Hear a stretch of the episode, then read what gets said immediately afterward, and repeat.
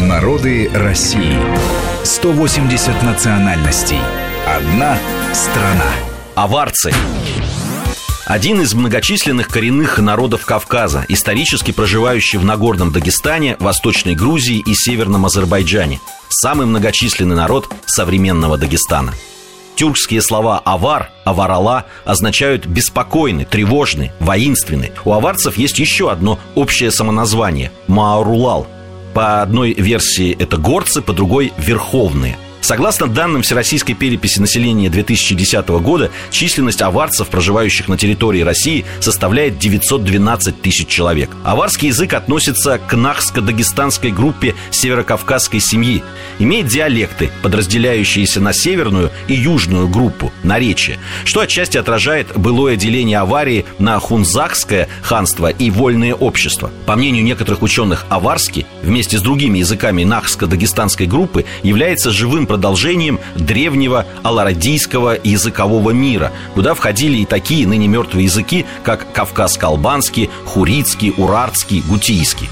В отечественной лингвистике существует устоявшаяся точка зрения, разделяемая и некоторыми зарубежными учеными, согласно которой северокавказская семья родственна енисейским и сине-тибетским языкам.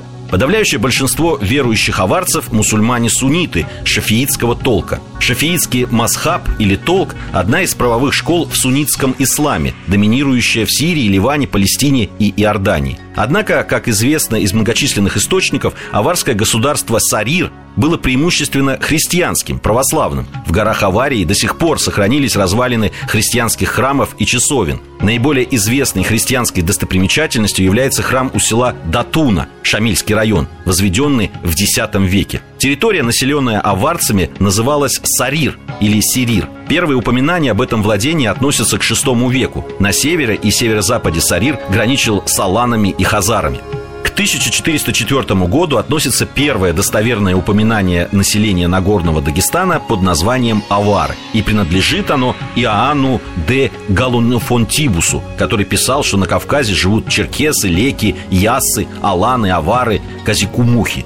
В завещании Муцалхана, то есть правителя Аварского, Андуника, датированном 1485 годом, последний также использует этот термин, именуя себя эмиром Вилаята Авар. В 1803 году часть Аварского ханства добровольно вошла в состав Российской империи. Однако затем началась Кавказская война, в которой аварцы приняли активное участие.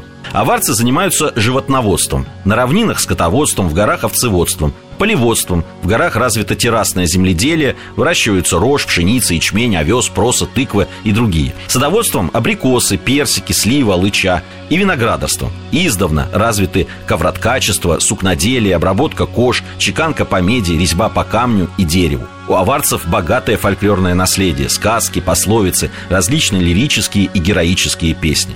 Главное блюдо аварской, как, собственно, и всей дагестанской кухни – хинкал – представляет собой сваренные в мясном бульоне кусочки теста, собственно, хинкалины, подаваемые с бульоном, вареным мясом и соусом. Хинкал не стоит путать с грузинским хинкали, представляющим собой существенно иной тип блюда. Мы разные, и мы вместе. Народы России. Программа подготовлена при содействии исторического факультета МГУ.